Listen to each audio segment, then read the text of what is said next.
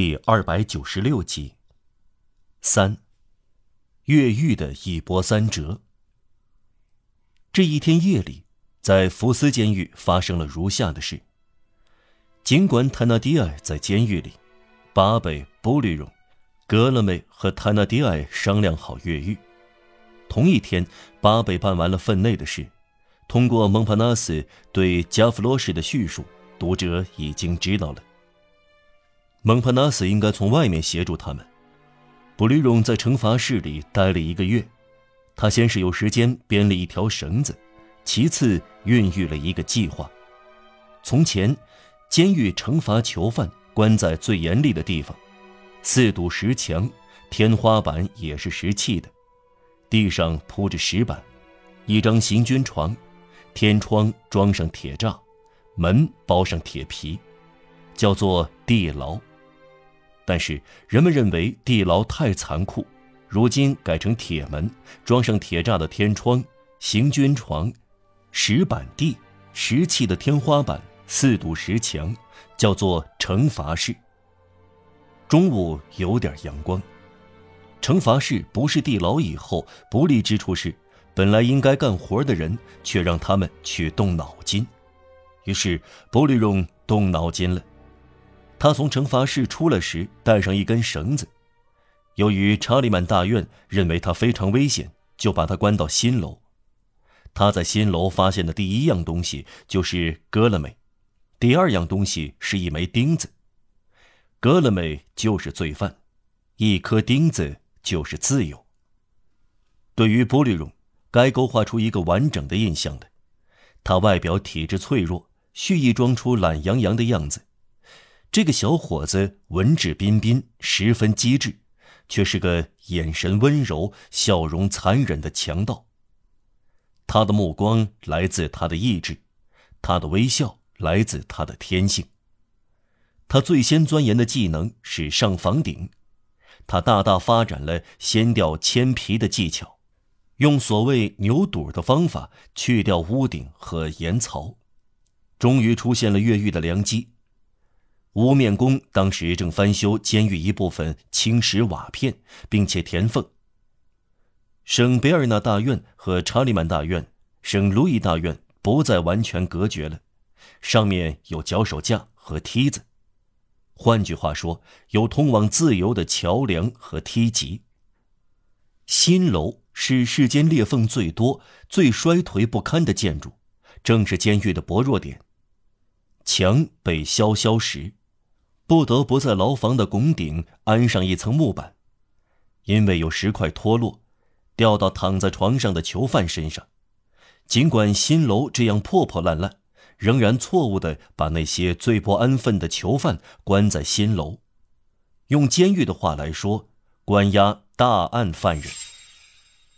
新楼有上下四层牢房，还有一个叫做“新鲜空气”的阁楼，一根宽大的壁炉烟囱。可能是属于福斯公爵的旧厨房，从底层起，穿越上面四层，把牢房一切为二，像一根扁平的柱子洞穿屋顶。格勒美和布吕荣关在同一牢房里，出于谨慎起见，把他们关在底层，碰巧他们的床头都靠着烟囱。塔纳迪埃正关在他们头上叫做新鲜空气的阁楼里。行人走过消防队营房，在文化圣卡特琳街站住，面对浴室的大门，会看到一个种满鲜花、摆满桶栽灌木的院子。近里有一座白色的小圆亭，点缀着绿色窗板，呈两翼张开，实现了让雅克的田园梦想。不到十年前，在园亭上方矗立着一堵巨大。丑陋、光秃秃的黑墙，亭子傍着这堵黑墙，这是福斯监狱的巡逻道围墙。园亭后面这堵墙好像贝尔干身后的米尔顿。这堵墙不管有多高，还是被远处可见的更黑的屋顶超过。这是新楼的屋顶，可以见到装上铁栅的四扇阁楼天窗，这是新鲜空气的窗户。一根烟囱破顶而出，这是穿越牢房的烟囱。新鲜空气，新楼的这间阁楼是一个屋顶下的大厅，安了三道铁栅，道道门包铁皮，密密麻麻、不规则的布满着铁钉。从北门进去，左边是四扇天窗，右边面对天窗的是四只方方的大铁笼，由狭窄的过道分别隔开，墙砌到齐胸高的地方，其余是铁条直通屋顶。他那低爱从二月三日的夜里起关在其中一只铁笼里，始终未能查清他是怎样串通一气弄到一瓶药酒。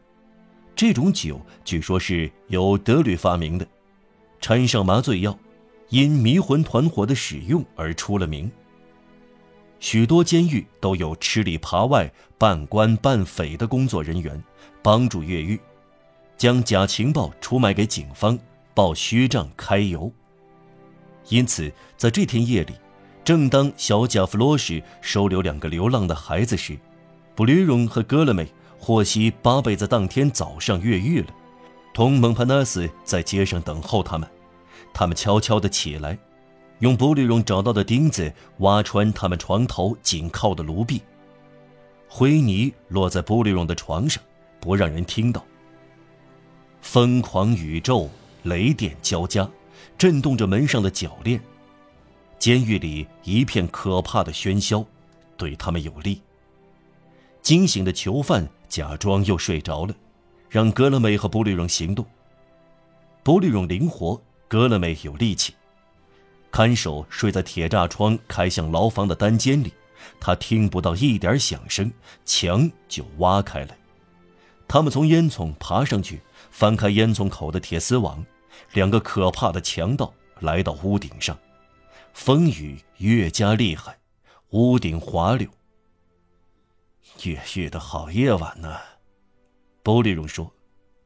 一道六尺宽、八十尺深的鸿沟把他们和巡逻那道墙隔开，在沟底，他们看到一个岗哨的枪在黑暗中闪光。